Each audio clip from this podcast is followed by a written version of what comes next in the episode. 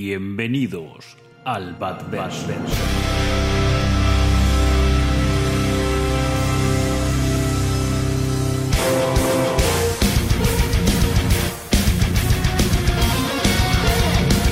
Soy Batman.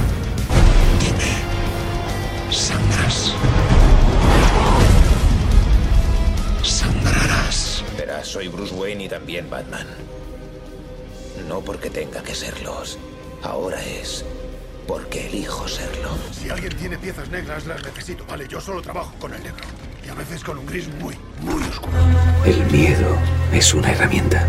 Yo soy la venganza. Soy la noche. Soy Batman. Soy Batman.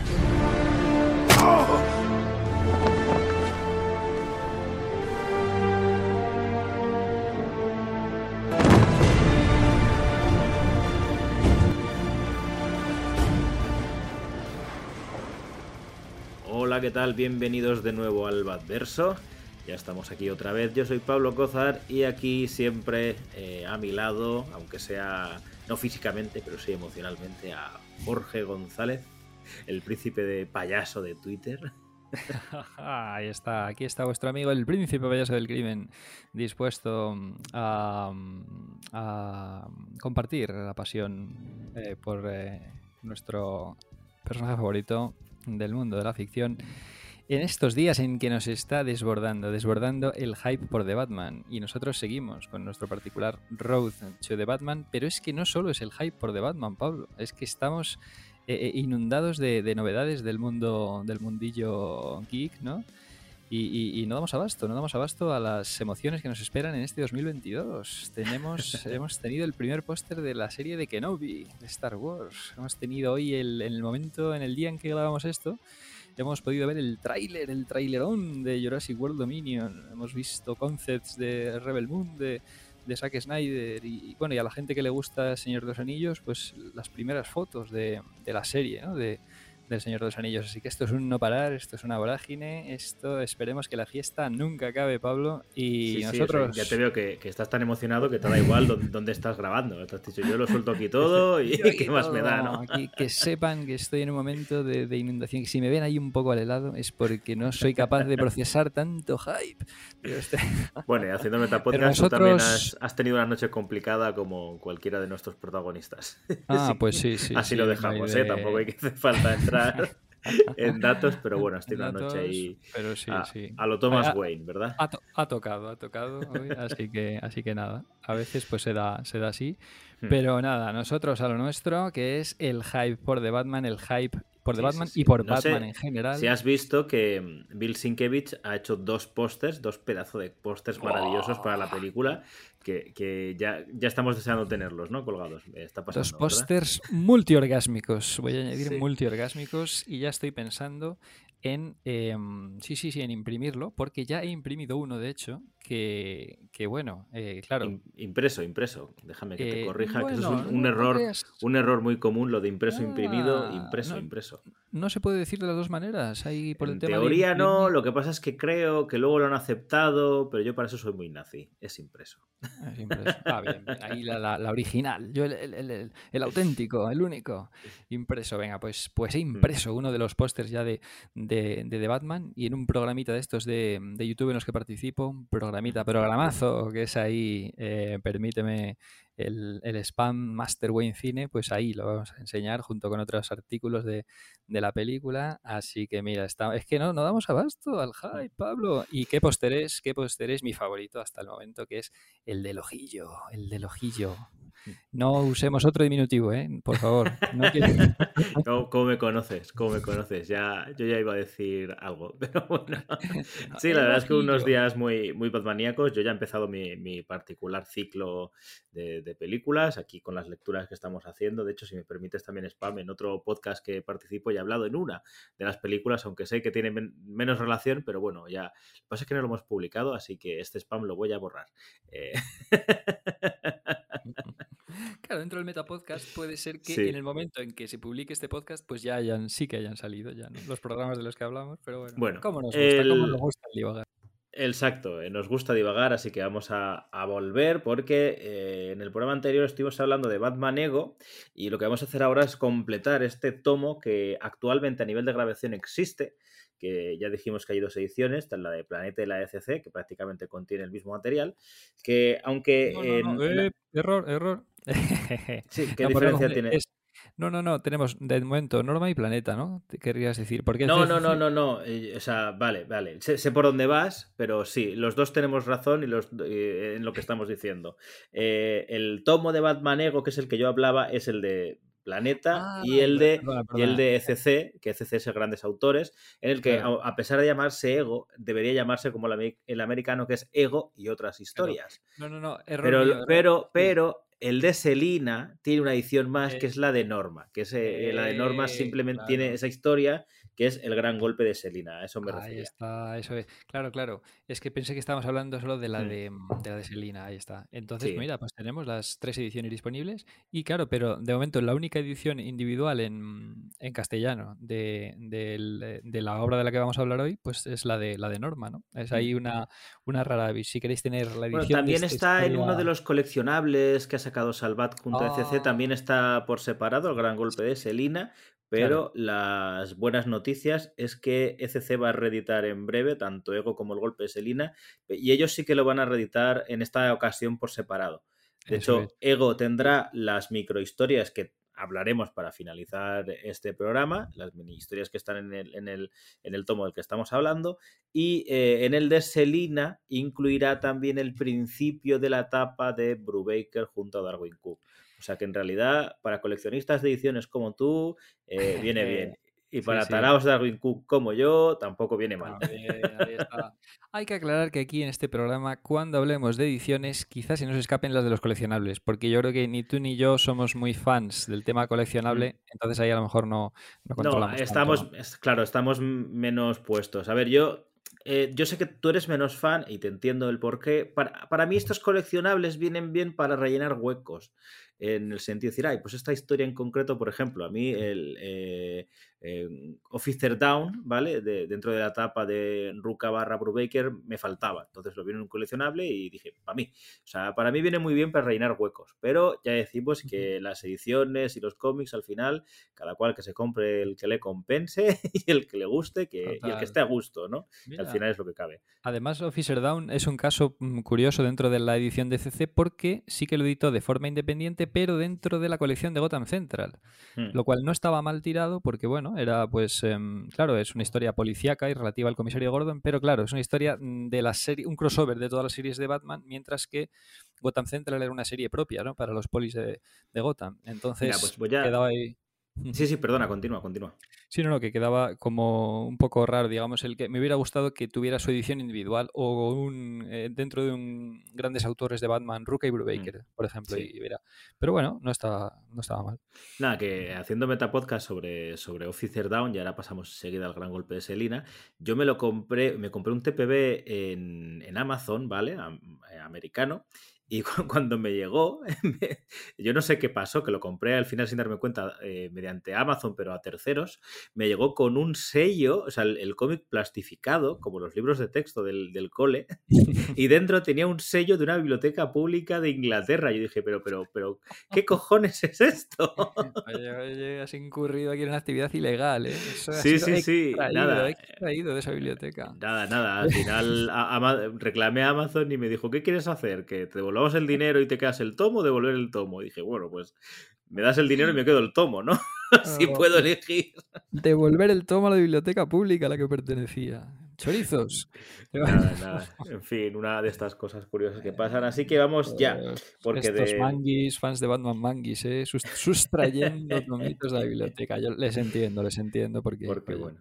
Eh, en fin, hablando de ladrones, vamos ya un poco en faena con este El gran golpe de Selina. Como hemos dicho, en, en esta ocasión, pues bueno, Darwin Cook empezó la, la archiconocida y archiaclamada etapa de Ed Brubaker dentro de Catwoman, de la serie regular en solidario de Catwoman, la, la comenzó Darwin Cook. Y Darwin Cook, no sé si a la vez o ya un momento cuando ya se acabó, porque ya lo dijimos que Darwin Cook empieza con los primeros números y luego diferentes eh, autores la continuaron junto a, junto a Brubaker. él decide crear esta especie de precuela que como digo creo que se puede leer perfectamente en solitario sin haber conocido anteriormente estos números con Brubaker, aunque sí que es cierto que enriquece sobre todo en el sentido de que uno de estos personajes secundarios, Slam Bradley, ya aparecía en, en esta historia. De hecho, en la etapa de Brubaker sí que hablan de que son viejos conocidos y en realidad aquí, bueno, pues te, te dice un poco en qué momento empiezan a, no a trabajar juntos, sino a trabajar a la vez, ¿no? Digamos, o en casos similares, en definitiva, de cuando se conocen. Claro, es que la relación entre Selina Kyle y Slam Bradley va a, progresar, ¿no? y no decimos más, porque claro, eso dentro de la, de la etapa de Brubaker, que se prolongó hasta el número 30 y pico de la colección de, de Catwoman iniciada en 2002, 2001-2002, porque aunque la fecha de portada del número 1 de Catwoman, de Brubaker y Darwin Cook, sea enero de 2002, ya sabemos que siempre se publican un poco antes de la fecha de portada, ¿no? por temas de distribución. Esto es un dato curioso siempre de los, hmm. de los cómics americanos y tal. Y entonces, pues sí, es interesante. Fíjate, lo hizo mm, Darwin Cook, eh, el gran golpe de Selina, lo hizo justo después de terminar sus números de la serie regular de Catwoman, ¿no? Que fueron solo los cuatro, los cuatro primeritos hasta, hasta el número cuatro. En el cinco ya entra, entra, por ejemplo, Brad Rather, que es un artista que yo solo conocía de algunos números, fíjate, curiosamente, de Batman Adventures, de la serie de cómic inspirada en la serie de animación de los 90, ¿no? Eh, Brad Rather, pero Darwin Cook, pues eso, está los cuatro primeros numeritos que claro, en la edición de norma están agrupados dentro del primer tomo de la edición de la serie de, de Brubaker, ¿no? Entonces dices, bueno, pues aquí tengo el material de, de Darwin Cook en ese primer tomo que incluye, claro, el prólogo porque es que es curioso, hay que, hay que hablar aquí de dos prólogos a la serie de Catwoman de Brubaker, que son este el gran golpe de Selina al que vamos a hablar hoy, y los complementos de unos números de Detective Comics 759 a 762, que en los complementos pues se desarrollaba esta relación de la que has hablado entre Slam Bradley, este personaje que va a adquirir gran importancia en la vida de Selina, eh, eh, gran importancia, hmm. y, y, y, Slam Bradley y eh, Selina Kyle, ¿no? En estos, en este, que actuarían a su vez de prólogo. O sea que tiene dos prólogos la serie de Catwoman. Pero el, prólogo, el prólogo más prólogo es el que vamos a hablar hoy, de Selina, el, el, el, gran golpe de Selina, que curiosamente pues, fue escrito después de esos primeros números, ¿no? Para completar, digamos, un poco el espacio entre la vieja serie regular de Catwoman de los 90 y esta nueva serie eh, em, regular de a partir de, pues eso, de 2002 con, con Brubaker, ¿no? Y claro, hay que hablar que es que esto fue un, un relanzamiento completo del personaje, ¿no? Digamos que la serie está, la serie regular de los 90, por mucho que algunos le tengamos cariño, ¿no? Eh, a pesar de haber visto muy poco de ella, porque en España está prácticamente inédita en su totalidad, solo tenemos inédito de la serie de los 90 de Catwoman. Los primeros números eh, en tomitos de ediciones 5 y los números referentes a crossovers, ¿no? como Tierra de Nadie y demás, los números de Catwoman que formaban parte de crossovers, Contagio, Legado, eh, Cataclismo, Tierra de Nadie, pero mm, la colección regular con la vida propia de Selina y tal está prácticamente inédita en nuestro país. Y entonces, en los últimos números de esa serie, pues ocurren acontecimientos muy estrambóticos en los que digamos que al final, bueno, pues Selina finge su muerte, eh, eh, consigue eliminar todos los datos referentes a ella en una trama que nos puede, que, que yo creo que inspiró en gran medida eh, la, lo que ocurre en The Dark Knight Rises, en la peli, en la última peli de la trilogía de Christopher Nolan. Totalmente. De hecho, esos primeros números, eh, yo cuando los leí, que no hace demasiado, eh, igual cinco o seis años que lo encontré, quizá un poquito más, que lo encontré en un mercado de segunda mano ahí en San Antonio, cuando vivía en Barcelona y tal, y me fascinó que, que, que se trataban estos temas de la identidad de Catwoman, del miedo que le tenía a Bane y todo. Digo, fíjate, eh, que parecía que no. Ah, claro, eso es. Es que en los primeros números, además, está su subordinada a Bane, ella manifiesta su malestar por estar subordinada. Claro, es la época de la caída del murciélago y todo. Fíjate, Nolan, que muchas veces se le. Mm, como que hay a lo mejor pues fans un poquillo más desinformados o tal, o, que no tienen esta referencia, y pues em, como que acusan un poco a Nolan de no ser muy fiel a a los cómics, de ceñirse a muy pocas obras, ¿no? A los cómics más estrictamente eh, noir y tal, y no, y The Dark Knight Rises es una eclosión de, de eventos eh, apoteósicos de Batman, ¿no? Es adapta parte de Nightfall, Tierra de Nadie y estos cómics de Catwoman. Y, que y también Dark Knight estaban- Returns. Eh, claro, claro, pues eso es, Dark Knight Returns también, ¿no? Pero bueno, eso entraría dentro del tópico que se cree de, de Nolan, pero lo Mm. que no se comenta tanto es que adaptó Nolan varios crossovers, o sea, gran, etapas eh, de, de los 90 de, de- de Batman, ¿no? Y llevándose más del lado más de acción y más eh, fantástico del personaje y, eh, eh, y estos em, los eventos estos de Catwoman de la tabula rasa que son es busca ese programa para borrar los datos acerca de su Sí, sí, identidad sí. eso es lo mismo que ocurre al final de Tierra de Nadie, que sería el final de la primera serie regular de, de Catwoman, ¿no? En las que tiene unos discos que quiere conseguir para borrar su identidad y todo, y está tomado de ahí, ¿no? Entonces, fíjate lo fino que hiló eh, Christopher Nolan. Y bueno, y Totalmente. los guion- y, mm, bueno, Bueno, los sí, Jonathan Nolan, que era su hermano, Nolan, y. David Goyer, que también está, está por ahí, aunque sí que es cierto Totalmente. que David Goyer fue perdiendo como el poder a lo largo de la trilogía. O sea, te- es- te- era como... sí, bueno, por re- re- resumirlo, porque no es el programa de hablar de la trilogía de Nolan, sino ya nos volvemos aquí, aquí locos los, los dos hablando de la es. trilogía de Nolan. Bueno, Pero todo sí, esto venía, sí, claro, Exacto, a que esta precuela, como tú bien has dicho, eh, viene un poco a rellenar esos huecos de por qué Eso Selina está otra vez en Gotham y por qué está un poco establecida Claro. de nuevo y, y tal.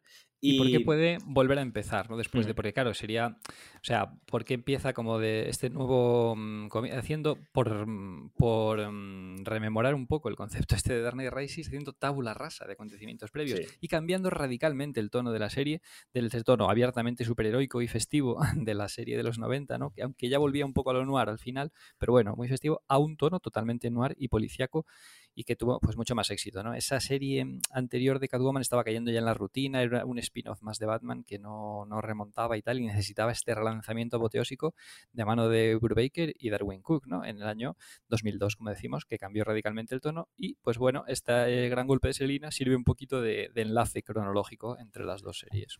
Sí, totalmente. De hecho, em, sí, sí, es que Brubaker hace una, una serie totalmente, valga la redundancia, serie negra pura y dura, como, como al final es en lo que la mayoría parte de, la mayor parte de su trabajo tiene. De hecho, aquí tengo un par de tomos del, bueno, uno para leer, ¿vale? Y luego tengo mi colección aparte de Brubaker, donde está todo lo, lo no superheroico, porque bueno, me, me fascina, es un guionista que me encanta, aunque en esta ocasión es Darwin Cook, que tú lo has dicho, cuatro numeritos, porque es cierto que Darwin Cook nunca ha tenido una, una serie regular, una etapa demasiado larga de, de personajes. De hecho, casi toda su carrera se, se adscribe pues eso, a, números especiales eh, o mm, miniseries, prestigios y, demás. Eso es lo que, lo que más se sentía cómodo.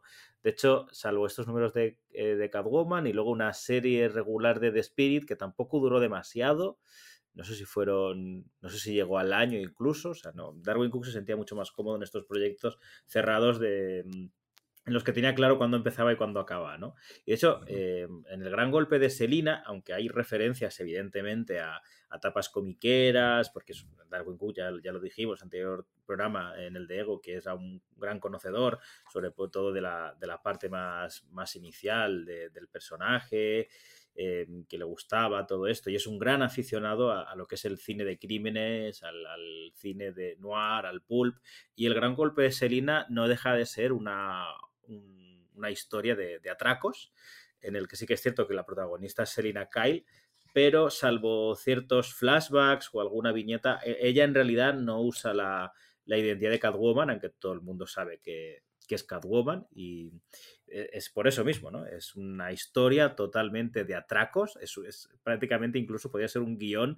prototípico de, de una peli de crímenes de, de, los 70 y de hecho en este programa es bastante fácil que, que, hagamos algunas referencias o que las comentemos, las referencias de Cook para, sobre todo cinéfilas, que son bastante curiosas.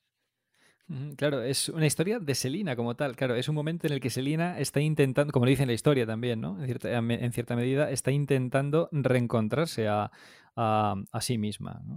Entonces, claro, apenas sale como, además, eh, como Catwoman, físicamente, ¿no? estéticamente, digamos, solo al final de la historia y tampoco, y además, em, digamos que nos sirve para introducir el momento en el que Selina eh, adoptó el cambio de traje, ¿no? Tan marcado, el cambio Mm. de estética este que, que va a tono, a- completamente a tono con el, con el nuevo, mm, pues eh, con la nueva temática de la serie, ¿no? O sea, pasa de un traje colorista, ahí morado, con cola, con una máscara eh, festiva, ¿no? Una máscara, pues, eh, eh, de- un traje superheroico total, ¿no? Estrafalario, con guantes enormes, tal, pues eso, exuberante, a un mono discreto de ladrona, eso sí, con una máscara haciendo referencia al tema, mm, eh, pues al tema gatuno, felino, pero totalmente mucho más discreto, ¿no? Acorde al tono noir serie negra, ¿no? Que, y ya pasando un poco más de lo superheroico, con villanas, también tenía villanos muy estrafalarios en, la, en el volumen anterior. Es que es un cambio total para el personaje y que eh, eh, relanzó completamente el interés por, por ella, ¿no? Que estaba un poco ahí perdido, era una serie, digamos, que solo mm, pillaban los, eh, pues los más fans hardcore de, Hmm. del personaje del universo Batman, ¿no? Por eso, de hecho, está en su mayor parte inédita en nuestro eh, país, aunque no sería mala idea, ¿eh? Eh, si nos escucha alguien de CC, ¿eh? por alguna casualidad, pues oye, una ideita aquí para, para reedición, porque CC hace reediciones tan completas, ¿no? De todos los...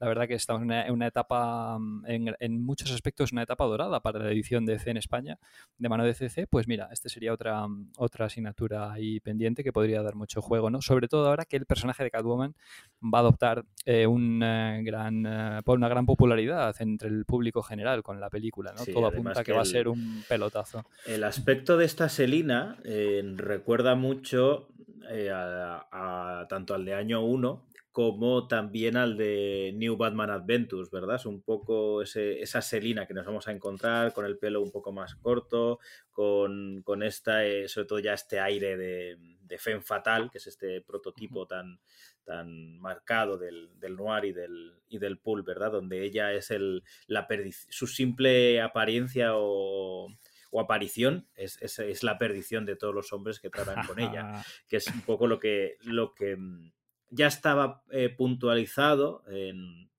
en el año 1 de, de Miller, pero que yo creo que mm, Brubaker también puntualizó más, ¿no? O empezó a destacar más que, como tú bien dices, la, la cosa se fue yendo por otros derroteros con, con la etapa, con los 90 y demás.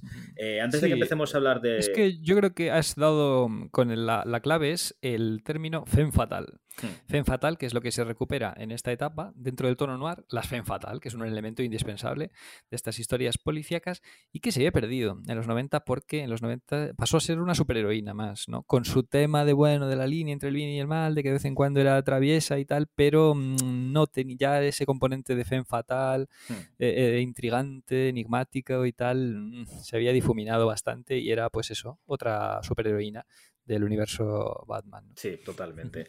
Entonces, vamos a empezar. eh, quería decir que antes de empezar a hablar un poquito más de lo que es la obra, de qué va, tampoco la vamos a contar entera, ¿no? Simples sensaciones y cosas. Me gusta hablar de. Me gustaría hablar de, de un poco el, cambio, que hay un poco de estilo ligeramente entre Batman Ego de Darwin Cook, allá está es- este Darwin Cook que yo creo que es el que se nos quedaría, en el que sobre todo la, la línea, la, la tinta, eh, tiene un tono muy similar a, un pincel con acabados secos, con un negro muchísimo más marcado. Y de hecho, eh, también hay que destacar al, colorista, que ya dijimos su nombre en el anterior capítulo, a, Matt Hollingsworth, que hace un trabajo espectacular con unos tonos mucho más, más planos, más vivos, también jugando mucho con, el color dependiendo de- del flashback o dependiendo de, de dónde se encuentra Selina. Y con este nuevo color tan marcado en, la tinta, me refiero, con este juego de blancos oscuros, incluso da sensación de que si se hubieran atrevido a hacerla totalmente en blanco y negro, nos recordaría más a, incluso a, a Sin City, en el que no haría demasiada falta esa diferenciación del color porque está muy, muy bien trabajado. Eh, ya lo dij- dijimos por lo bien que narra y lo bien que cuenta Darwin Cook las historias, las viñetas, sobre todo cuando hace estas viñetas de ciudades con cuatro trazos muy bien seleccionados, eh, diferencias los edificios, los puentes o estas viñetas grandiosas que hay igual con, lluvia o, por ejemplo cuando Selina tiene detrás estas cortinas, ¿verdad? estos stores ahí tan de, de serie negra, ¿verdad? Entreabiertos con las letras y tal. O sea, es un trabajo de de dibujo eh, maravilloso como siempre, que yo creo que ya eh, me, mm, creo que digo bien en el que Cook ya se siente más cómodo, ya dijimos que Darwin, eh, perdón, que Ego era su primera obra como dibujante, y aquí se le nota muchísimo más, más fluido en, ese sentido. y a nivel de narración, ya digo, es, maravillosa como, como, todo lo hace Cook. Pero vamos, que me gustaría destacar eso, que hay como unas un pequeño avance en su estilo, que yo creo que ya se quedaría. Sí, yo, creo que el contraste entre luces y sombras es ya, se aporta ya por las tintas de Darwin Cook, ¿no? Que recordemos que aquí, claro, como es eh, autor completo, salvo el color, pues tiene eh, lápices, tintas y todo, corre de mano de, Darwin Cook y ya él aporta ese contraste de luces y sombras. Por eso mm, estoy de acuerdo con el tema de que también funcionaría bien en blanco y negro, pero es que el, colorista Matt Hollingsworth juega también con las tonalidades de color, ¿no? Como decíamos en Batman Ego, con los tonos fríos y los tonos cálidos, en, según bien adaptados a según qué escenas, ¿no? El color es parte de la narración de la historia también. Entonces, aunque estoy de acuerdo en que funcionaría bien en blanco y negro por lo bien que juega eh, Cook con las, con las tintas, ¿no? aportando ya ese contraste solo con las tintas, con esos trazos gruesos de los que hablabas, pero eh, Hollingsworth complementa a la perfección, ¿no? Eh, con ese uso maravilloso de tonos cálidos y fríos para evocar, evocar sensaciones, según la escena que estemos tratando. Es brillante el apartado eh, gráfico de esta, de esta historia. Sí, sí, totalmente. Eh, bueno, pues ya empezamos con la primera referencia cinematográfica, aparte de la propia, es que el, gran golpe de Selina, la estructura, aparte de tener, alguien puede decir que es una estructura un poco de, novelita pulp, eh, dividida por capítulos, recuerda muchísimo a, El Golpe, la película de Paul Newman y, y Robert Redford, en el que poco a poco incluso se nos marcan los actos del, del robo y donde vamos también, em, con cada aparición de un nuevo personaje, hay una viñeta en negro que nos lo, nos lo dice, nos lo nombra, ¿no? Chantel, Stark, Selina, o sea, todo como muy, muy, muy peliculero, ¿verdad? O sea, funciona muy bien esta, esta mezcla que, tiene, que tenía Cook, lamentablemente nos abandonó hace unos años, eh, e, esta mezcla perfecta entre, entre cine y, viñeta, ¿verdad? Que sin perder cómo, cómo se trabajaba en cómic, adaptaba muy bien los géneros cinematográficos que, él tanto amaba y, literarios, porque luego comentaremos un poquito. Creo que además eh, novela pulp es la clave, ¿no? Ahora que decía su, género literario y tal, claro, es que esto es eh, puro, puro pulp, policíaco, noir, son los tres términos que, que sirven para designar el, tono de, esta historia y que, eh, pues eso, sirve para aclimatar de cara a la serie regular, ¿no? Aunque fuera hecha, o sea, mm. está totalmente a tono con ese comienzo de la serie regular que se extendería a lo largo de, bastantes números, ¿no? Luego se volverá otra vez al tono superheroico dentro de la etapa de, bueno, dentro de la serie regular que después ya dejaría Brubaker y entonces ya pues vuelve un poco al, al tono tal. Pero bueno, esto es em, como una toma de contacto de cara a la serie de Brubaker, ¿no? A esa serie de Brubaker que no nos cansaremos de recomendar y más teniendo en cuenta lo que, pues de cara también al público general, lo que va, lo va a petar el personaje de, eh, de Catwoman en la peli de Batman, ¿no? Que todo apunta que va a ser un pelotazo y por lo menos estéticamente, además es que remite muchísimo a esta, a esta Catwoman también, ¿no? Fíjate cómo la dibuja Darwin Cook para la portada, el número uno de la serie regular es que es, eh, vamos, ahí Zoe Kravitz total, ¿no? Además con el tono de piel más moreno y tal, el pelo corto, el mono que es, que es casi clavado. La única parte más disruptiva con respecto a la al cómic sería la máscara, ¿no? Que ahí en la peli está hecha a base de un pasamontañas y en, la, el cómic es más teatral, ¿no? Es más de felino, pero el resto es que, vamos, es, digo, si la pones sin máscara, que muchas veces sale sin máscara esta Catwoman en los cómics, es que es la de Zoe Kravitz, ¿no? Por eso nos viene también muy bien de cara a este Road to the Batman. Sí, sí, totalmente. Eh, luego, eh, a, nivel de, tono, ya digo que en este estilo cinematográfico, aunque también tiene mucho de, de esta literatura pulp, em, está dividida esta historia en cuatro apartados, en el que los tres primeros están desde el punto de vista de un personaje, en el que la historia no deja de avanzar, pero siempre desde cómo la ve uno de ellos. En el primer acto, por así decirlo, tenemos la historia desde el punto de vista de Selina, como empieza.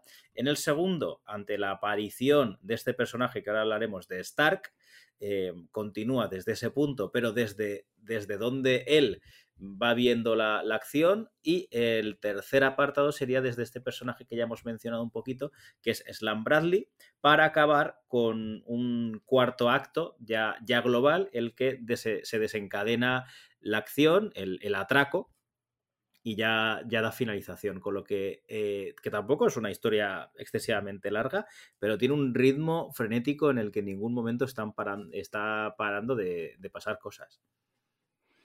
Totalmente. Em, claro, es que es, además los personajes que rodean a Selina son de lo más interesante, ¿no? Y muchos eh, representan pues estereotipos del género, policiaco, pulp y demás, ¿no? El, tipo duro, el joven eh, apuesto eh, e interesante, pero, mm, pero desprevenido, ¿no? El, el, viejo zorro ahí, ¿no? Este, el que pone en contacto a Selina con el, con este gran golpe que quiere dar, ¿no? Que es un, un cambista, uno de estos de mm, bueno, pues de, empresas de, mm, me sale ahora la Pawn Shop en, de empeños, ah, ¿sí? de, casas de empeños. Fíjate que a mí a veces me pasa también, ¿eh? que de repente una palabra así te, te viene en inglés y dices, ¿y por qué no viene en castellano?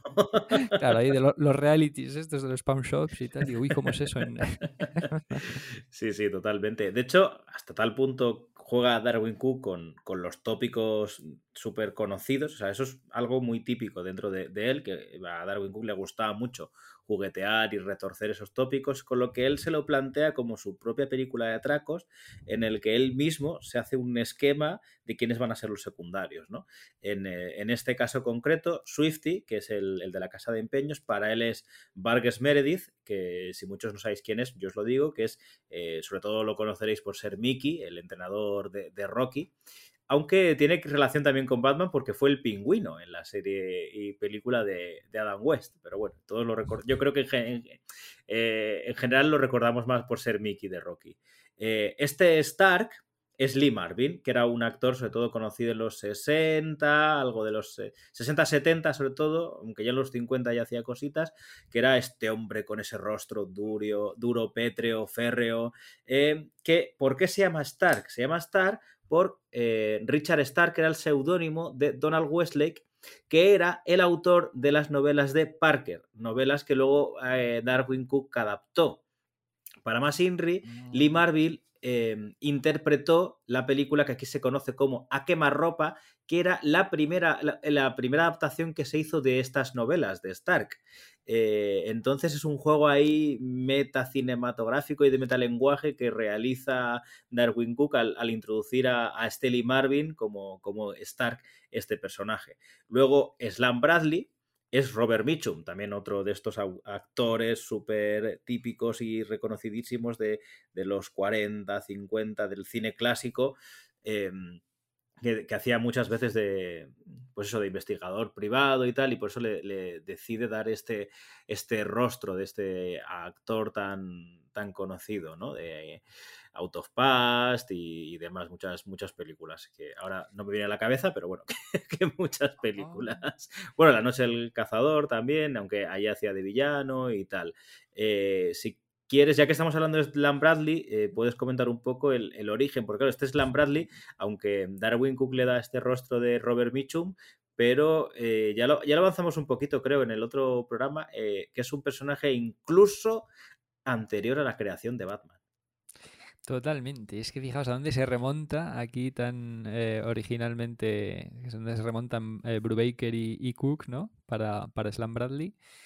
Em, se, trata, de ni más ni menos que mm, protagonista de muchas historias mm, de la serie Detective Comics en números previos a ese mítico monumental número 27 que presentaba la primera aparición de Batman en 1939, pues claro, antes que ese número 27 hubo otros 26 y en esos aparecía nuestro amigo Slam Bradley. Slam Bradley era pues un personaje dentro de esas historias policíacas de Detective Comics y que aquí su nombre es recuperado para este personaje, ¿no? Que va a tener luego tanta importancia en la vida de, de Selina, ¿no? Así que qué pedazo de, de referencia este Slam Mm, Bradley. Y dice, hey, yo aparecí en yo eh, aparecí en Detective antes que Batman, ¿eh? Cuidado, un respeto aquí.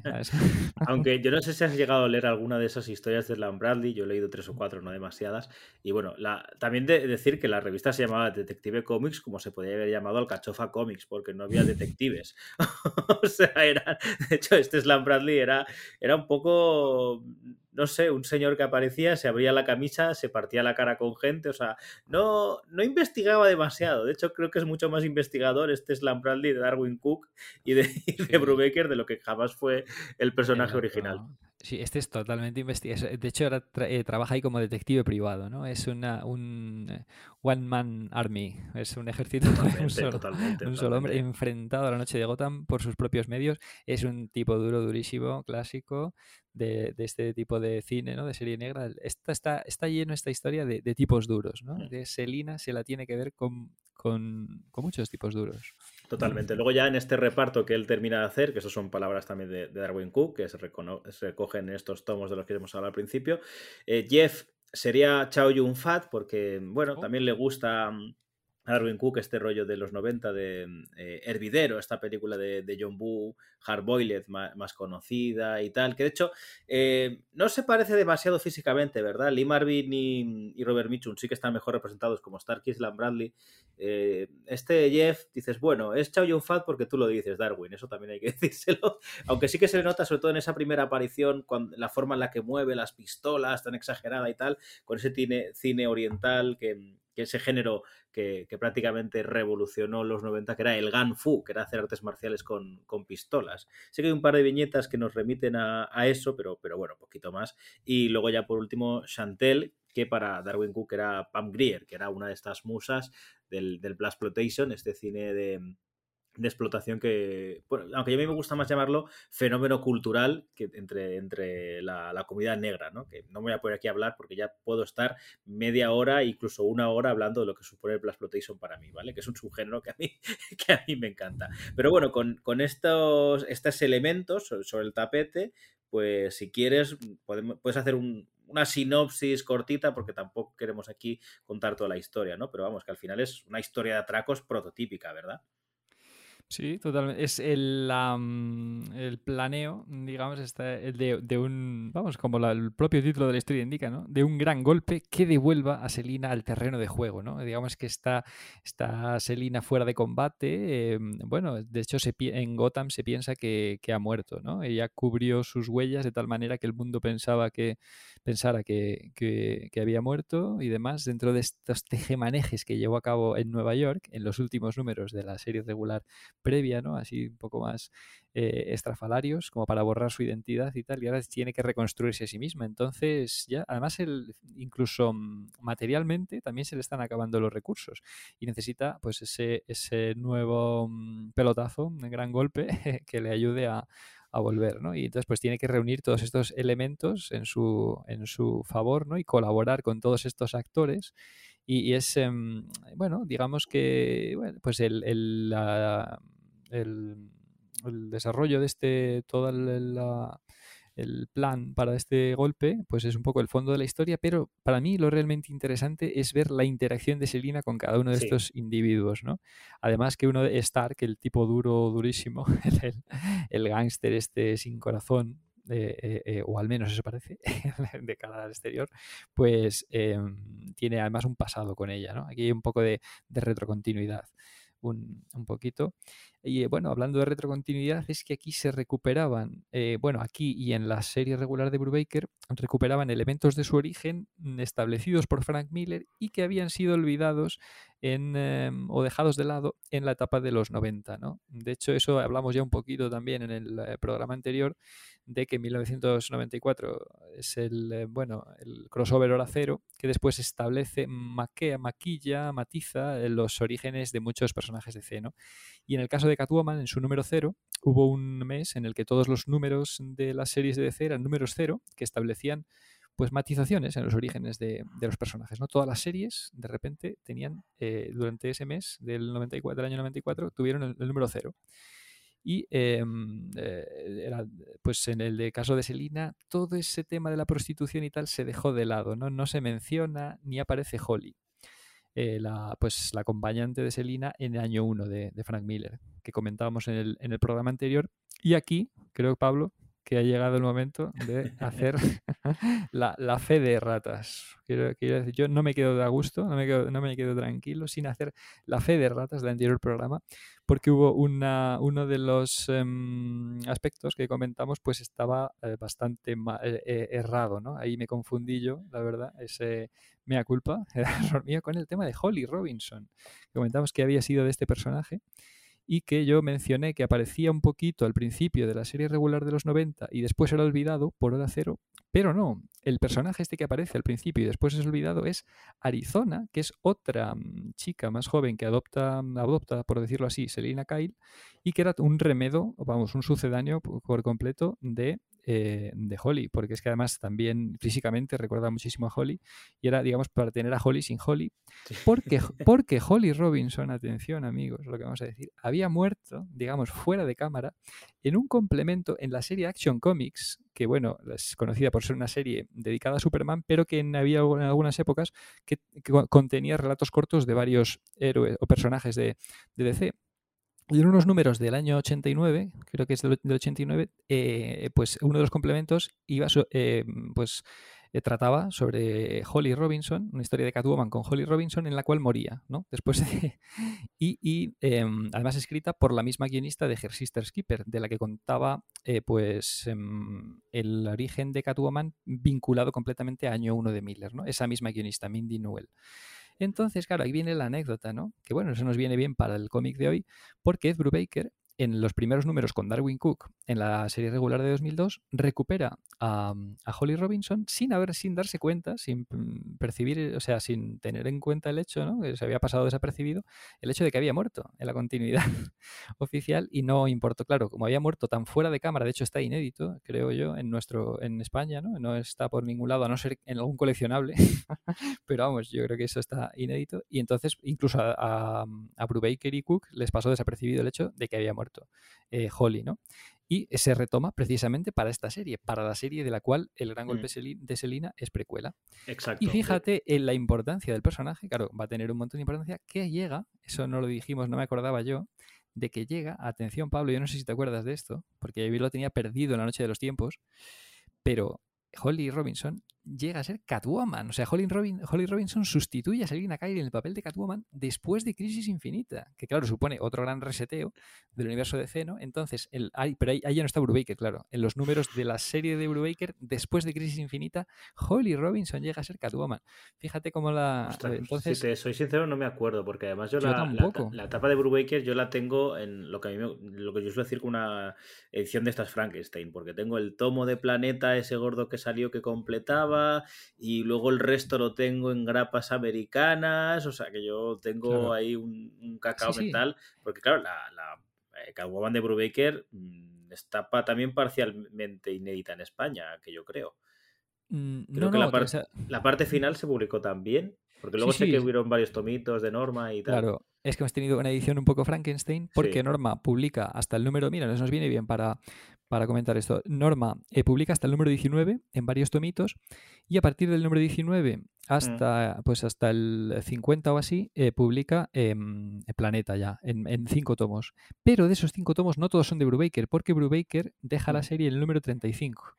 Fíjate. Y entonces, claro, es de esos cinco tomos de Planeta, parte son de Brubaker y parte no. Pero entonces queda ya completa la etapa Brubaker.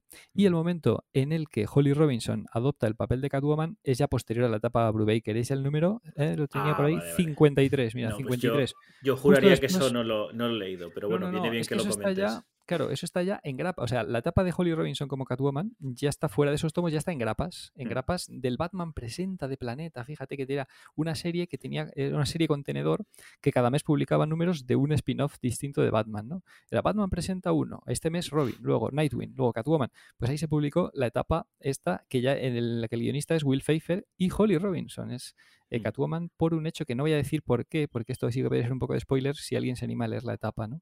Y además es un poco raro, eso es, es muy Bueno, raro, yo, pero yo entiendo que de la línea editorial de DC, ya que en este tomo recopilatorio de Gran Golpe de Serina y los primeros números de, de Cook con Brubaker, entiendo es que se va a animar a terminar de, de- de editar del todo la, la etapa ¿no? de, de, de de- de Brubaker. Brubaker. Pues estaría muy así. bien. Sí, sí, porque claro, eso está en los números de. O sea, la edición de Brubaker en España está totalmente descatalogada. Sí, ¿no? y además Es, ya, eh, ya, ya estamos diciendo que una forma es un poco rara que hay que rebuscar qué, qué números tiene, porque claro, como Planeta luego sacó ese tomo gordo que tenía todo lo de Norma, que Ah, claro. no había public Eso que, es. que- que ya, no- ya estaba descatalogado, o sea que sí que ahí está la edición un, un poco Es rara. un poco lío.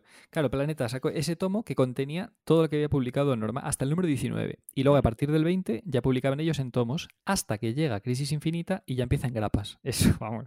Es, es un poco. Quiero así, decir que seguir. hay un número que yo, yo creo que lo leí en Grapa, en el que creo que es Zatanna, que llegan a decir que le han borrado la mente a Selina, o sea, que, que han jugado con su mente para que sea buena, no sé qué, eh, que como que invalidaba un poco la etapa de Brubaker y recuerdo que me cabreé muchísimo con ese cómic y, y lo regalé a alguien, o sea, es como no quiero tener esto en mi colección.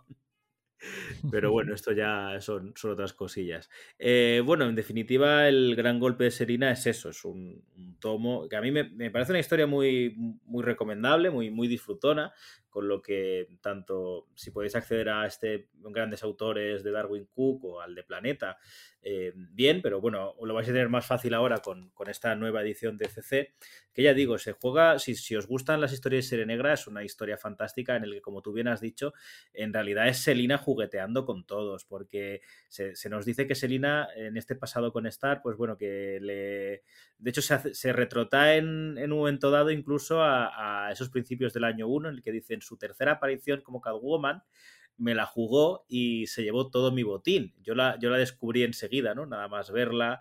De hecho, eh, juega con que ese año 1 de, de Miller es el, el canónico, ¿no? El, el que cuenta y es esa Selina en el que un poco antes de, la aparición de Batman, pues conoció a, a Stark, o incluso se nos llega a decir que en ese momento todavía tenía relaciones con él. Luego juguea, juguetea muchísimo con Slam Bradley, o sea que es, es un, también es una historia de traiciones, ¿verdad? Porque esta Chantel trai- trabaja para los Falcone, eh, no voy a decir de qué forma trabaja, ¿vale? Porque puede ser un poquito spoiler por lo que ocurre y tal, y hay incluso unos trabajadores que están organizando este, porque claro, todo esto es un intercambio de, drogas con lo que Selina quiere eh, atacar ese tren en movimiento para llevárselo todo, o sea que es una historia de, de traiciones también, de que todo el mundo se está, se está traicionando e incluso que leyéndola dices, a ver, sé que es no va a aca- acabar mal para todos, pero entiendo que no va a acabar bien, ¿no? Como todas las historias buenas de, de atracos, siempre van a pasar elementos que no estaban previstos a pesar de, de todo el plan original o que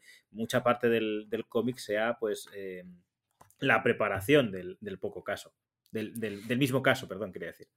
Claro, yo creo que juega muy bien con todos los elementos em, típicos, tópicos, clásicos de este tipo de historias, ¿no? Pues esto, el, un golpe que parece perfectamente organizado, planeado al milímetro, y el que de repente pues empiezan a jugarse imprevistos, ¿no? De, de, de, pues digamos, un elemento del plan que no han controlado, ¿no? El malo descubriendo de repente, eh, encontrando el- un punto débil dentro de toda la cadena de acontecimientos, ¿no? Que es esta Chantel que, que trabaja para, para Falcone, fíjate. Tenemos aquí otra referencia más a, ya que mm, Brubaker y Cook se planteaban, eh, pues eso, recuperar un poco la Catwoman, la Selina de año 1, pues a mí aquí, qué mejor referencia Mm. a, mm, a año 1 que, que el propio Falcón, que el apellido Falcón, ¿no?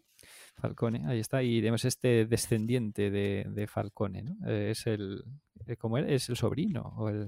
Sí, Sí, bueno, ese juegan un poco a, a esto, esa gran familia, ¿no? O sea, eh, es como, como tú bien dices. Eh, así, claro, ¿qué más podemos contar por no reventar la historia? Yo creo que lo interesante un poquito es, más que la historia en sí, que ya digo, está muy bien contada y está muy bien llevada, yo creo que es la forma de, de contarla, la, la- la narrativa, ya digo, de, de cómo contar una historia desde el principio desde el fin, desde el punto de vista de diferentes personajes, eh, que bueno, eso a- en el cine eh, se ha hecho mucho. El caso más reciente es este último duelo de, de Ridley Scott, aunque para mí falla un poco en, en eso, en, en en- en que sean diferentes las tres versiones, es en lo que creo que falla.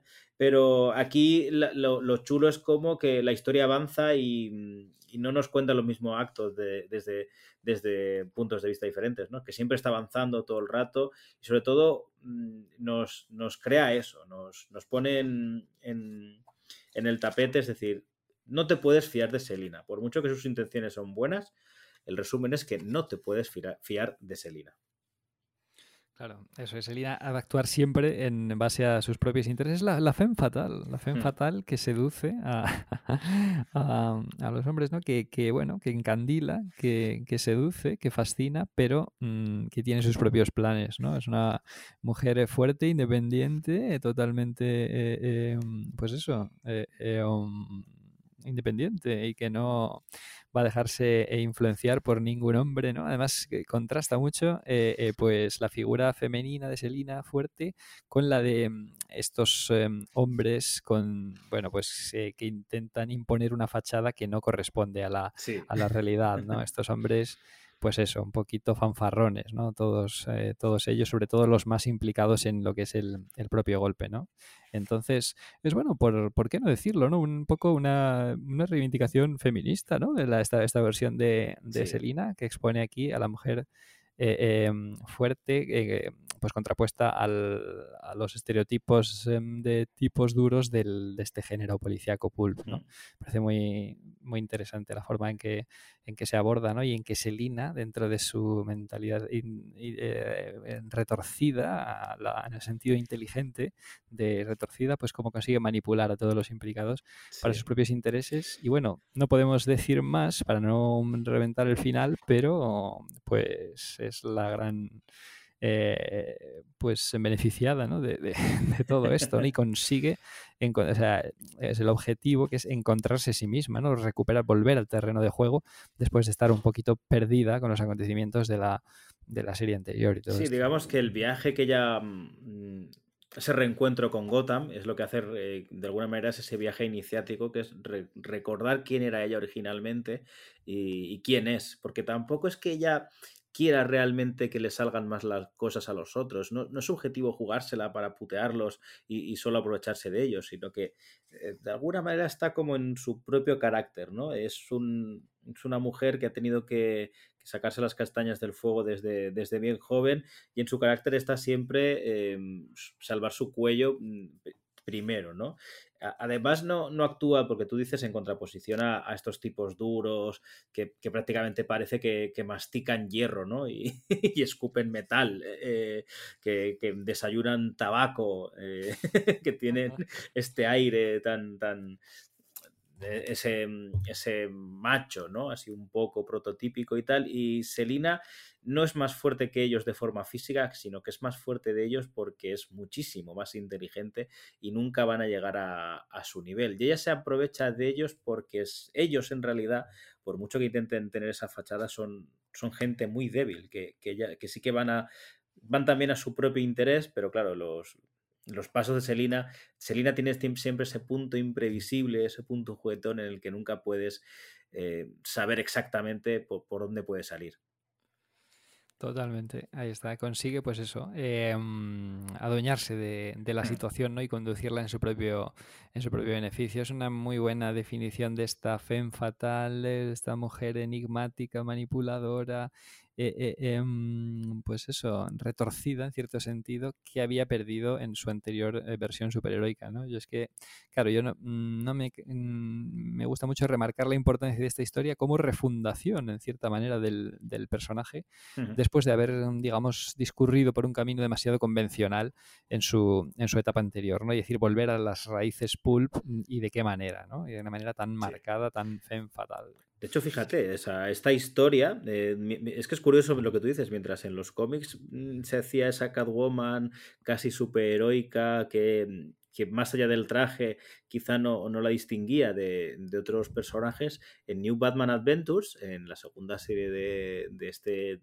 universo de, de Tim, Dini, Barnett y, y demás, eh, sí que teníamos esta Catwoman que recuperan Brubaker y, y Cook, ¿verdad? Eh, ya, ya, dijimos que había esa, esa, relación con Cook y las series de animación, que es donde él, a raíz de donde él empezó a trabajar en cómics, con lo que es, es curioso cómo eh, muchas veces la, la propia, por, resumir, Batman Animated Series eh, sabe mejor cómo son los personajes que, en algunas etapas comiqueras. Eso no deja de, tener curioso, ¿no? Porque al final se recupera ese tono que se estaba estableciendo.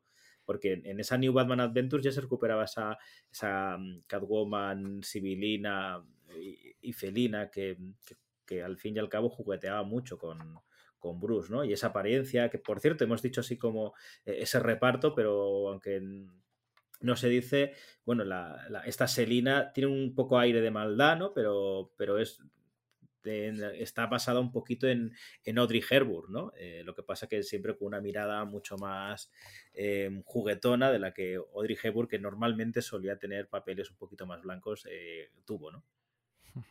Sí, sí, además es que el, tono de... Mm, bueno, es que Batman eh, Animated Series sabía destilar la esencia de cada personaje, ¿no? Aunque sea, aunque suene un poco atópico, muy sobreutilizado el tema este de la esencia del personaje, pero es que si alguna obra, si alguna versión de Batman sabía destilar mejor esa, esa esencia y capturar los rasgos esenciales, los rasgos prototípicos y, mm, o sea, ofrecer un compendio de de toda la historia de cada personaje, pues esa era Batman Animated. Y aquí en, em, pues es que también se da un cambio similar a este de los cómics, ¿no? Que digamos que en la temporada, la primera temporada, pues tenía una vertiente un poco más eh, heroica, Selina, por decir así, ¿no? Con su compromiso ecológico, mm. ecologista con los animales y tal. Y en esta segunda ya entra más eh, su lado felino, juguetón, traicionero, ¿no? que es, una, es otro de los adjetivos que puede definir muy bien a esta Catwoman más maliciosa y más eh, dentro del tono mm, ya más, este, más pulp, ¿no? de la, la, mm, pose de, de, felina, de femme fatal o de felina fatal de, de Catwoman. Hmm. De hecho, claro, eh, yo creo que un poco la idea, eh, aparte de mm, de que ya se dijo, ¿no? De Batman Ego y, tal, como referencia directa para, esta película. También como ya, ya, decimos que normalmente en estos recopilatorios esta historia... Uy, se me ha caído el tomo mientras estaba hablando.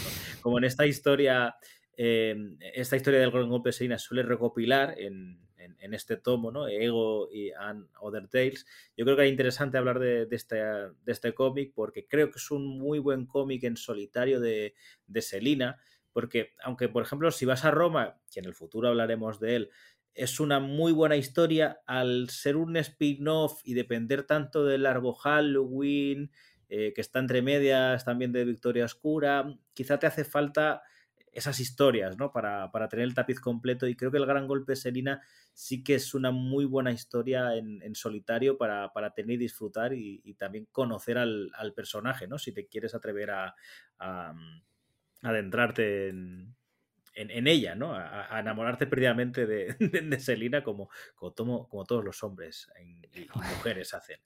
Y, mujeres. Es que eh, es, es interesante porque mm, combina un poco la acción más pura, ¿no? El tono más, pues eso, el espectáculo, ¿no? De este gran golpe, con el tono más introspectivo, ¿no? De esta Selina que ha perdido un poco la conciencia de lo que era y tiene que, pues necesita ese, esa catarsis que le mm, lleve de nuevo a, mm, a, a saber quién es y demás, ¿no? Entonces combina un poquito las, dos elementos. Entonces está muy bien para conocer al personaje, sobre todo, pues esa vertiente eh, más... Em, eh, más juguetona, más traicionera, más femme fatal, que es la que hoy día predomina, ¿no? Y, ha seguido, incluso bueno, en hasta las etapas más recientes en las cuales ya pues tiene una vinculación romántica, romántica con, con Batman muchísimo más marcada de la que pudo tener en los 90 o en gran parte de los 2000, ¿no? Aunque mm, sí que en los 2000 ya hay vinculación romántica pues muy notoria, pero no tanto como la que va a desarrollar luego pues de forma brillante eh, Tom King, ¿no? Es que, por ejemplo, en este Batman Catwoman, ahora que mencionas a Tom King, em, es esta Catwoman, la, ¿verdad? Es esta Catwoman del grupo de Selina la que, la que está actuando ahí. Eh, claro, claro, ahí está. Sí. Totalmente. Pues bueno, yo creo que mm, ya más o menos un poco podemos añadir, más allá de seguir valorando el, arte de Cook, como ya hemos hecho tantas veces, en el que es un cómic que está perfecta y maravillosamente narrado, eh, con una mm, que juega muy bien, como tú, tú has dicho, a la acción, más divertida, más estrafalaria, con con, ese dinamismo que, que tienen su arte y, esa, y ese aire siempre tan, tan crudo y sucio y criminal. Así que desde aquí, bueno, pues si te parece, Jorge, vamos a hacer una paradita musical y vamos a finalizar con estas historias cortas que aparecen en, en este tomo, ¿no? Eso es, las historias cortas que formaron parte de la antología de Batman Blanco y Negro, eh, pues complementos de series, historias mm, cortitas de Darwin Cook, pero que a pesar de, mm, pues eso, mm, eh, de ser eh, historias de pocas páginas, 8 o 10 páginas, pero también intentan llegar al, em, algunos aspectos del corazón de la, de la leyenda, del corazón de, de nuestro Señor de la Noche. ¿no? Es interesante.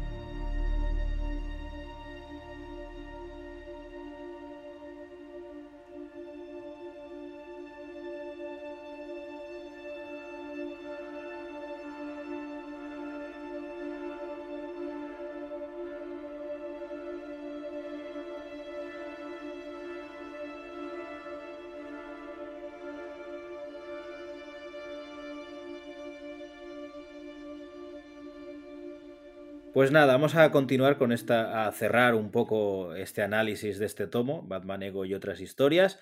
Y aunque ya decimos que estas pequeñas historias estarán metidas en ese programa, en ese tomo, perdón, que ha programado CC para, para marzo, estarán metidas dentro de, Batman Ego.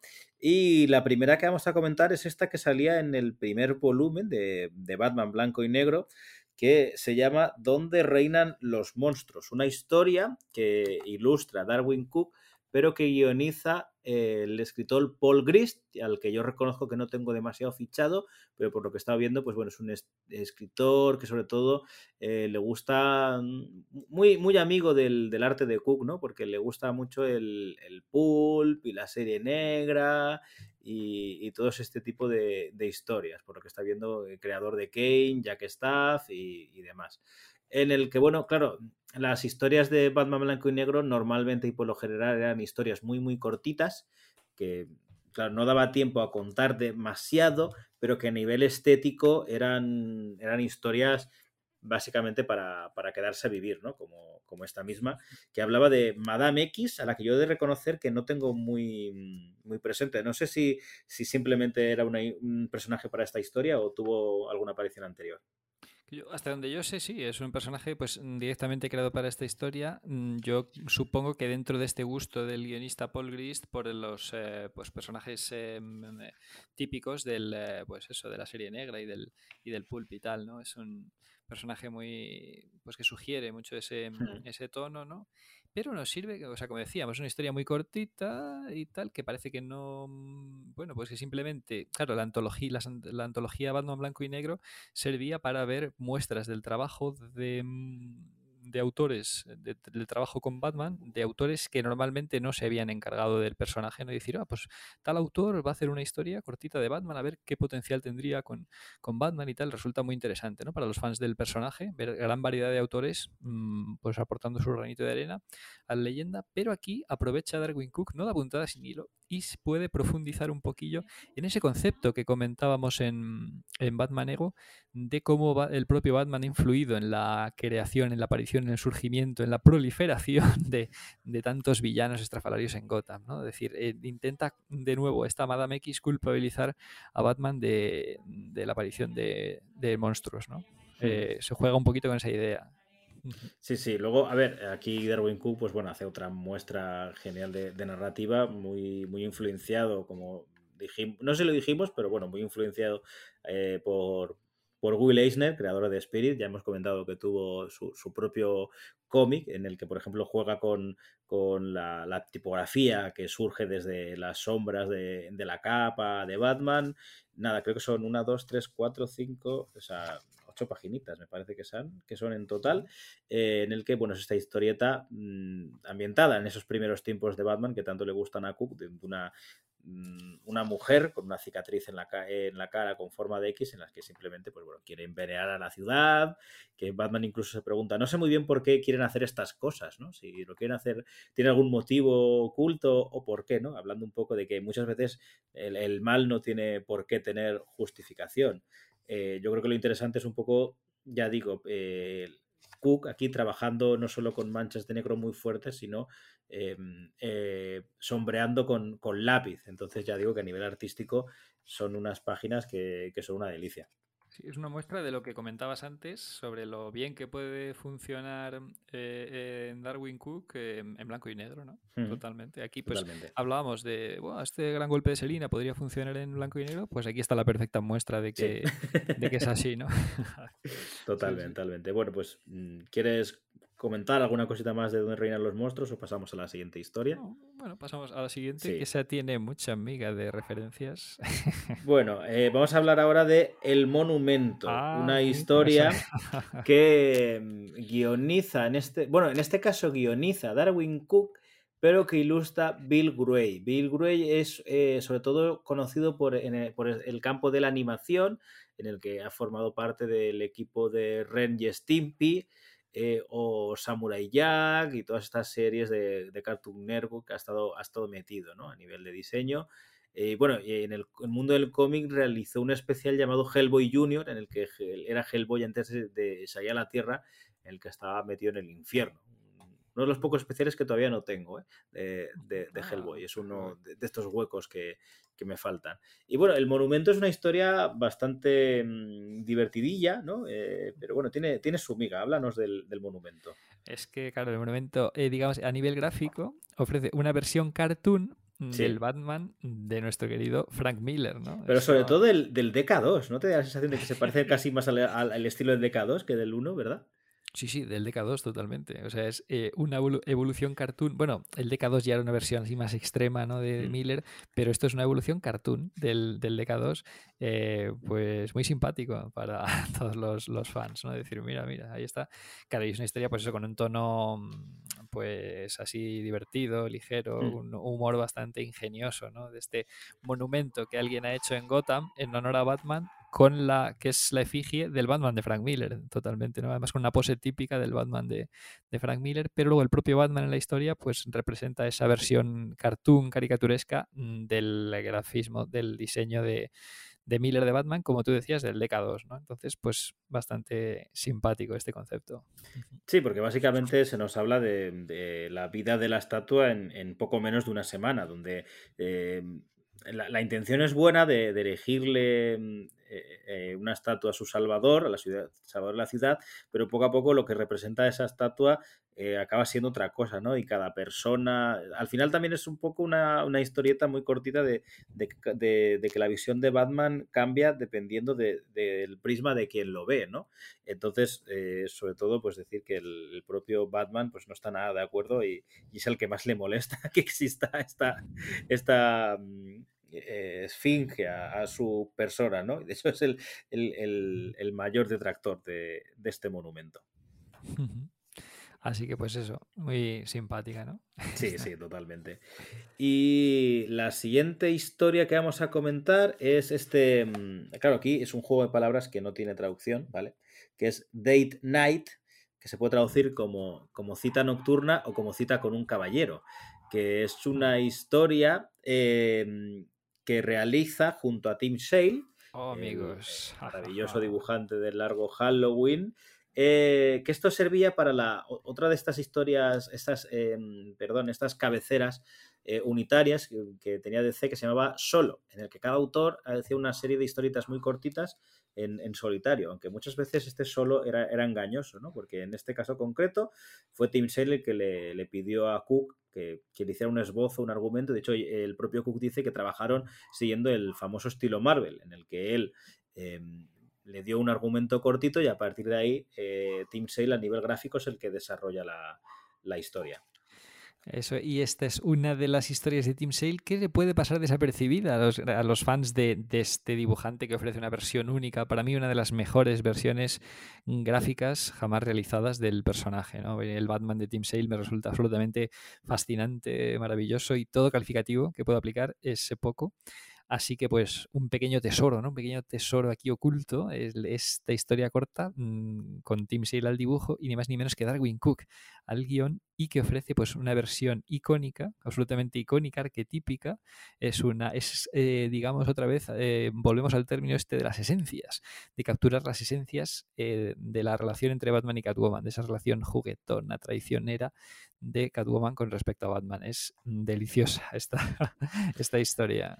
Sí, una historia muy cortita que en realidad es, eh, es un juego del, del, gato y el ratón, en este caso Eso el gato es. y el murciélago, en el que eh, son ellos dos jugueteando. O sea, po podría ser perfectamente, si, si, quitas a Batman y Catwoman, podría ser una historia de Silvestre y Piolín, eh, en el que ellos están... Sí, bueno, pero con el de... tono, este, pues, en el tono hmm.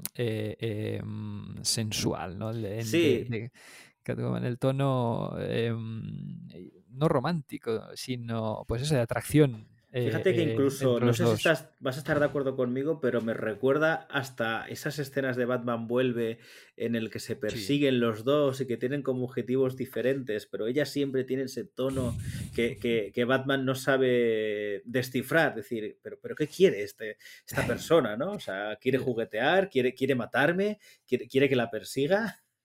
Yo me atrevo, fíjate, yo voy más lejos, me atrevo a calificar esta historia corta como guía de estilo para los encuentros entre Batman y Catwoman. Esto es eh, como recoger los aspectos icónicos de un encuentro clásico entre Batman y Catwoman y de así cómo eh, Catwoman juguetea con, con, ese Batman que deja, en cierto modo, que jugueteen con él. ¿no? Sí.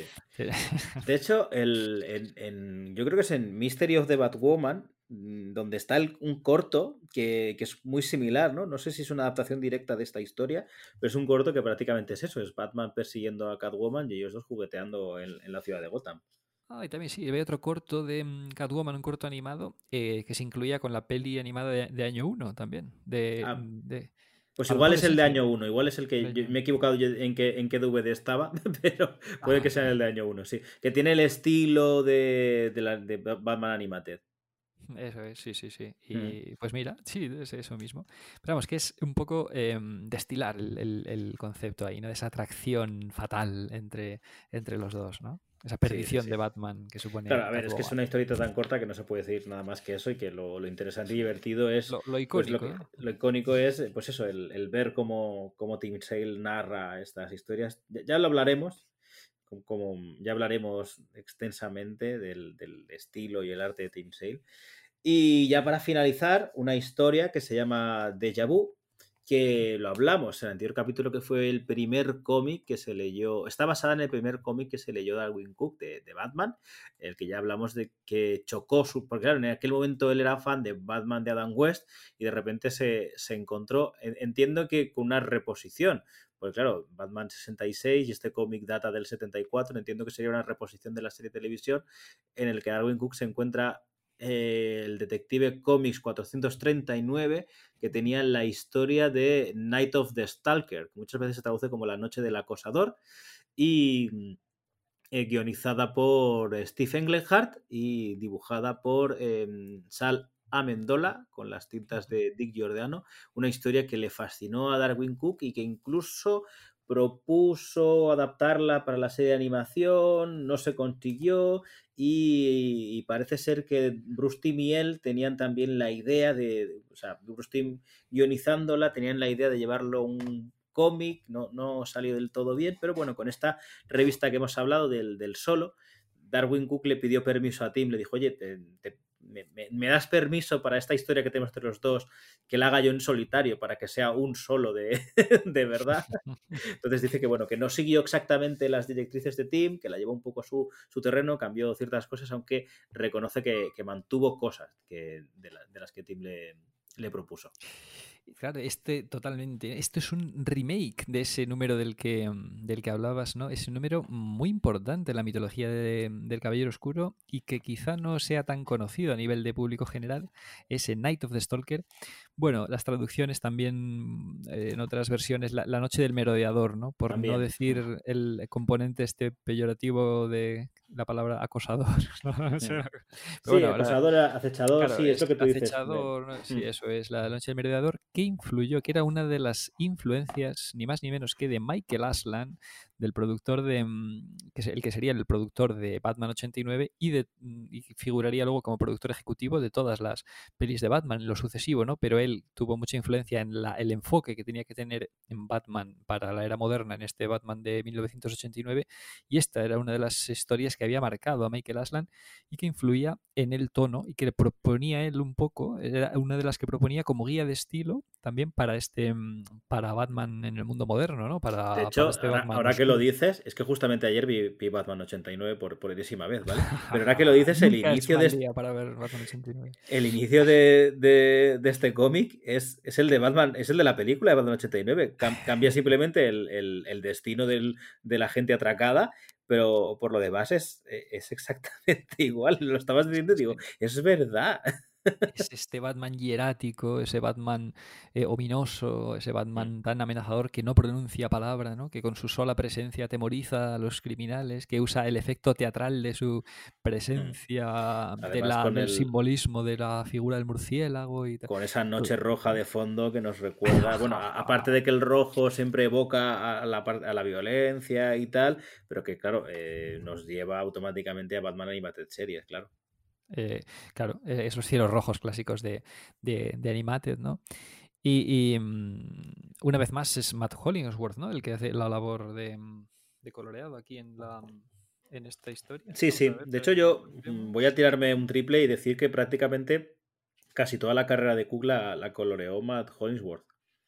Ah, pues creo, creo, ¿eh? Voy a tirarme el triple y si me equivoco que nos lo digan en comentarios y demás. Claro, está viendo aquí el, tomo y demás y no... Mm, claro, dice solo por Darwin Cook y dice basada en la noche del ves merodeador, dice, ¿no? Por, dice el clásico de los 70 de Engelhardt, Almendola y, y Giordano, ¿no? Pues habré sido yo el que lo ha traducido, ha hecho una traducción literal sin darme cuenta. ah, claro, bueno, Stalker, claro, sí, eh, literalmente también puede ser acosador, ¿no? Pero claro, con la connotación esta chunga de, de cosas, mm. pero pero, y claro, y como bien decías, dice agradecimiento especial a Bruce Timm, ¿no? Eh, en la, junto al título, porque claro, es preciso la colaboración de, de, Bruce Timm, ¿no? ya que estaba planteada la, la adaptación de esta historia, que es, bueno, es, em, es que es el remake de esta historia que suponía una guía de estilo para el renacimiento de las, del Batman oscuro y gótico, ¿no? De que se estaba planteando en los años 70, después de la etapa camp de los mitad de los 40, casi todos los 40 en realidad, que eso mitad de los 40, 50 y 60, y entonces, pues es una de estas historias que retoma las raíces oscuras, ¿no? Es, mm, eh, pues sí, un, eh, que a lo mejor no se tiene tan en cuenta dentro de las grandes historias de Batman, pero que mira, el propio Michael Aslan la seleccionaba.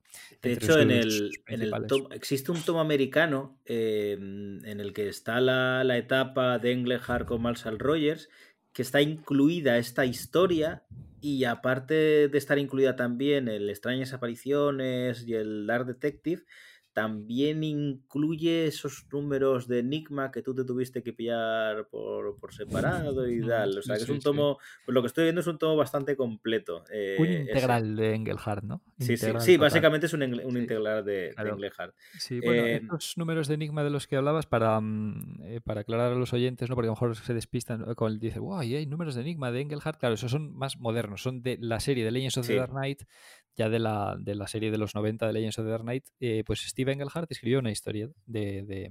bueno, también escribió, eh, bueno, eh, el tema de la de mm, esta de asedio, ¿no? bueno, no, esa era, es que esa se basaba un poco en la... No, perdón, perdón, ahí me estoy liando. Es la de series de Marshall Rogers, es el dibujante hmm. de Engelhardt. Pero, bueno, Steve Engelhardt escribió esa, esos, eh, pues una historieta, de una historia de varios números con, con enigmas. Sí, sí, esa pasó hmm. muy desapercibida. De hecho, inédita, a no ser coleccionable, como siempre digo, inédita, inédita en España. Entonces, pues yo me pillé las grapas eh, americanas y bueno, es bastante curiosa. Claro, no llega a las cotas de, de, mm, de, de excelencia de su etapa de los 70 pero bueno, eh, está guay volver a ver a Engelhardt con Batman. De hecho, este, este, este merodeador, que, que, es el título original, en realidad no habla de los villanos, sino de Batman. Porque eh, en esta remake que se llama Deja Vu, eh, Batman asiste a un crimen que no puede tener, que es prácticamente igual al que sucedió a sus padres, a Thomas y Martha Wayne. Y Batman lo que hace es acechar a quienes han cometido este, este crimen para, para detenerlos, para hacer justicia. Eh, como tú bien has dicho, Batman no pronuncia ni una sola palabra en, este cómic y eh, Cook eh, en, este, en esta versión lo que hace es que estos atracadores que, bueno, que en un momento dado pues sale mal, hay uno que, se, que, no está lo que tiene que estar y, mata a, los progenitores de un niño, Em, estos atracadores son los tres que hemos comentado, Swifty, Jeff y Stark, o sea que hace una referencia a su gran golpe de, de Selina, o sea que se autorreferencia a, a él mismo poniendo a estos villanos. Claro, entonces entiende esa violencia, aparte que tiene Stark, porque además sabe que, Batman es quien, le ha quitado a la que él pensaba que era su chica, ¿no? Claro, ese es Stark, ¿no? Es el mismo personaje del gran golpe de Selina, este, el tipo duro por excelencia, Stark, ¿no? Entonces, pues es un guiño ahí bastante curioso, ¿no? A su propia etapa con, hmm. con Catwoman y tal. Y siempre están guays este tipo de, referencias, pero vamos, una pedazo de historia, ¿eh? O sea, el remake de esta etapa tan significativa en el renacimiento oscuro para la modernidad de, de Batman. Sí, sí. Pues nada, yo creo que ya mm, acabando, porque claro, esta historia, pues lo mismo, o sea, a nivel estético, artístico, pues todos los, los em, adjetivos tan positivos que hemos dado, pues estar aquí explorados como Batman es prácticamente una sombra, un, ser que ellos no pueden controlar ni pueden predecir, cómo se adentra dentro de, este bosque, cómo juega con, la teatralidad para que no ser visto y prácticamente ser una especie de, depredador, ¿no? Con, y, estos ladrones se acaban convirtiendo en su, en su presa. La verdad es que eh, en este caso de decir que esta Night of the Stark original es muy, muy, muy buen cómic, pero a mí me vas a permitir decir que Deja Vu, el remake, es mejor. Claro, es que fíjate, con la narrativa, la estética de Darwin Cook, no es que son palabras mayores, ¿no? Darwin Cook reinterpretando esta historia, pues con una narrativa más moderna, ¿no? Recordemos que Night of the Stalker es un cómic de los 70 con todo lo que ello Mm. implica de bueno y de malo también. Bueno, y de malo, o sea, de, mm, depende de cómo del enfoque que adoptemos, pero bueno, es, hay que ubicarla en su contexto, ¿no? Night of the Stalker. Entonces, claro, esto, mm, la, el, la- el remake de Darwin Cook, pues es una historia, vamos, sin tachas. Es que es, además el buen uso también del, del color, de la... mm, Es Y que también del además- silencio, lo que, tú, lo que decías, claro. el silencio de Batman de no pronunciar Sí, ni una sola palabra en todo, en todo el hecho y, Claro. y cómo te, te derrumba en el que una vez él ha detenido a los, a los em, atracado- a los asesinos, em, se derrumba en, en su propio hogar, ¿no? En la mansión Wayne, porque no ha sido capaz, o sea, su, su objetivo en realidad ha, ha fallado. Claro, eso es, que se ha vuelto a repetir la tragedia que él mismo sufrió, ¿no? Y al final, la propia mm, leyenda de Batman no es sino un esfuerzo por evitar que, se, que nunca vuelva a suceder, ¿no? La tragedia que lo que él mismo padeció y demás. Es, es bueno, pues sería una forma de, de, de poder sintetizar toda la, la- la- la esencia de, de la misión de Batman, ¿no? Evitar que vuelva a reproducirse esa tragedia. Y fíjate, en esta historia no, no se puede. Entonces es el momento conmovedor, ese final tan conmovedor, ¿no? Es que es genial. Está, Es fijaos que- lo que merece la pena este tomo de, de Batman Ego, aparte de la propia Ego, aparte de por el gran golpe de Selina, estas joyitas cortitas, pero que son auténticas joyas de, para el, de definición de, del personaje. De- es que ya decimos que si os hacéis tanto con el de Planeta como el de CC, eh, es que es un tomo que, que es que, vamos, es que no, no, no te hace falta ni comer. O sea, porque de lo que, de, de todo lo que está explorado, cómo explora Batman a Selina, a Gotham, eh, hasta en esas historias cortitas, eh, es un nivel tal de arte que dices, es que yo ya, ya tengo suficiente, ni, ni ceno hoy, te lo lees y dices, yo ya, yo ya mañana ya como.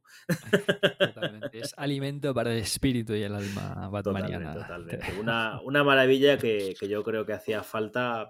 Por, eso mismo decía un poco al principio, porque se habla ju- justamente y merecidamente, en, quizá no en, mm, los podcasts o, la gente más generalista no suele hablar de esta historia, pero, de, pero es que incluso de del gran golpe de Selina y de estas microhistorias, claro, están hasta, hasta tapadas por, por la magnificencia de, de Batman Ego, entonces creo que era justo dedicarles también su, su propio espacio.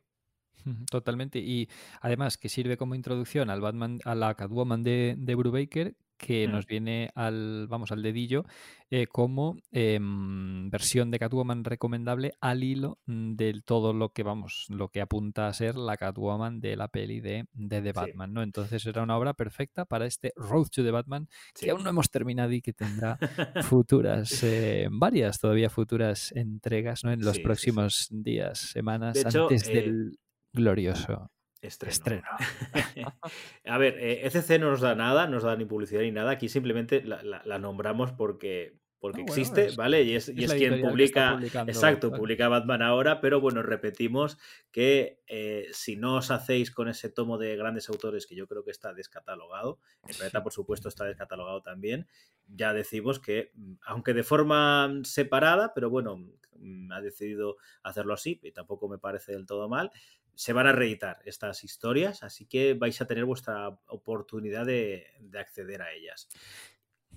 Y además, Y- el caso del gran golpe de Selina, de la que hemos hablado hoy, en, em, en compañía de los primeros números de la serie regular de Brubaker y Cook, Mm. para la cual esta historia es precuela, así que también es una buena manera de, de ser editada, ¿no? Sí, sí, yo Eh, ya, ya te digo que es bastante probable que acabe pillando los dos tomos.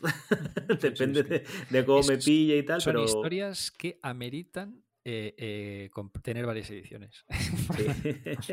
Así que nada, llega el momento de anunciar nuestro propio eh, próximo programa y, y claro, veréis que nuestras eh, duraciones suelen ser un poco más extensas, pero no os preocupéis que yo creo que el próximo nos va a dar para, para que os canséis de nosotros porque llega el momento de hablar de el largo Halloween. ¡Guau! De, de la maravilla, de, de lo mejor de la vida, de, de- de- de la excelencia, de la magnificencia batmaniana, amigos. Batman el largo Halloween, una obra ineludible para todo seguidor del personaje, una obra que se convirtió en un clásico moderno. eh, en el momento de su publicación en los 90, pues ya un clásico moderno instantáneo.